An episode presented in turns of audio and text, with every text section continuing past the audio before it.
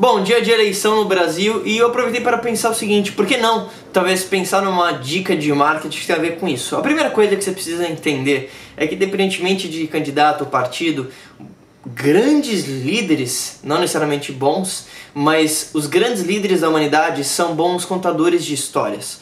E quando eu digo contadores de histórias, eu não digo, eu não estou entrando no mérito se é a história boa, se é ruim, se é verdade ou não.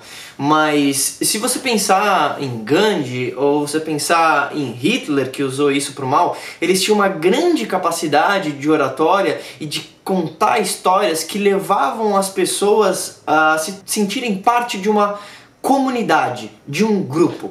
E quando você pensa em marketing, uma das piores coisas que você pode fazer ou sua marca pode fazer é ficar no meio, no centro. Se você pegar o Donald Trump, e eu discordo de muitas coisas que, que ele fala, mas também vejo que ele fez muitas coisas boas em termos de negócio, você vai perceber que o Trump ele não é neutro.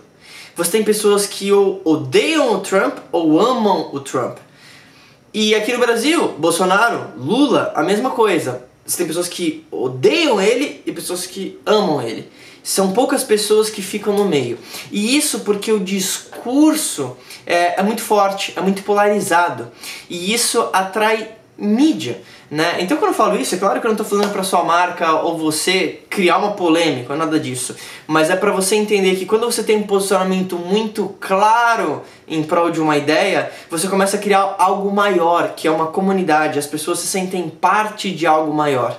E, e esse senso de pertencimento é uma das coisas que fazem com que pessoas virem super fãs de você ou da tua marca.